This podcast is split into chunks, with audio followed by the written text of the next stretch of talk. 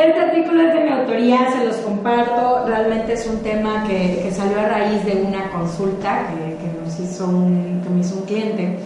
Eh, empieza diciendo una frase que, que, siempre me dice mi papá, el de no hagas cosas buenas que parezcan malas. Eh, pareciera muy sencillo, parecía un lugar común, pero créanme que en materia legal pasa mucho, pasa mucho por desconocimiento. Esta consulta que me hizo un cliente es en el sentido de que iba a hacer la venta de algunos bienes, pero eh, querían hacer como un contrato previo, en donde una cantidad mm, que no era parte del precio querían que fuera entregada en un contrato anterior.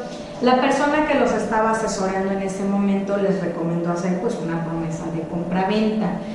Pero cuando, y me, me, la mandaron para que yo la revisara, que mi especialidad en contratos, eh, me llamó la atención ver que el, el, contrato lo habían redactado en el sentido de poner todas las cláusulas, de hecho lo titularon como, no, como una promesa de compraventa, dijeron que se iba a celebrar posteriormente un contrato de compraventa que ya sería el definitivo, indicaron el precio, indicaron los muebles, pero indicaron también el pre, la cantidad que iba a ser entregada en ese momento.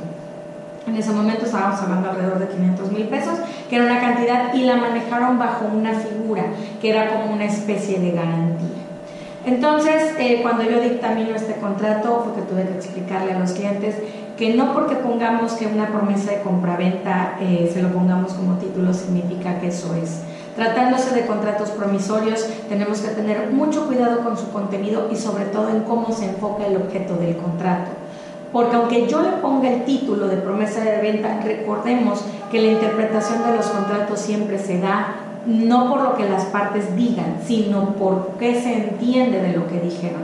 Entonces, en el caso específico de, del cliente que me consultaba, yo le decía, bueno, es que esta promesa de venta en su conjunto no reúne los, los requisitos de un contrato promisorio, sino que realmente cae en una compraventa. Sería una compraventa informal, aunque ustedes lo llamen promesa de venta, y los efectos legales y fiscales que pudiera tener serían los de una compraventa y no los de una promesa. Porque créanme, tratándose de materia fiscal, una, una promesa, pues todavía es, es, algo que apenas se va a celebrar, es algo que estamos pactando que vamos a, a, a celebrar en el futuro, sobre todo tratándose de compraventas, que es la figura en la que más se utiliza. Pues bueno, nos estamos prometiendo que más adelante vamos a formalizar una compraventa, pero no es lo mismo que yo diga que apenas la voy a hacer, a que aunque yo diga que en ese momento que la voy a hacer, realmente la estoy haciendo. Entonces hay que tener mucho cuidado, no hay que hacer cosas buenas que parezcan malas. Recuerden que ahorita todo se está fiscalizando y la interpretación de los contratos, aunque todavía no es el fuerte del SAT, estoy segura que es un rubro por el cual van a llegar también mucho para la fiscalización. De hecho ahorita lo están haciendo, ya saben que en materia de, materia de contratos el SAT trae varios criterios y pues bueno, es mejor prevenir que lamentar.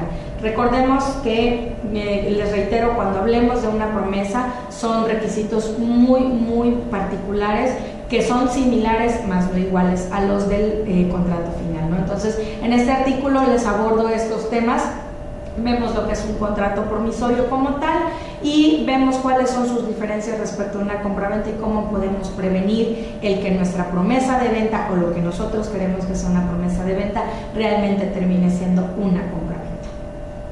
Correcto, entonces este artículo lo pueden encontrar también con compraventa bajo aspecto de promesa de venta de la licenciada Nancy Cruz, lo pueden encontrar también en la revista Actualizando.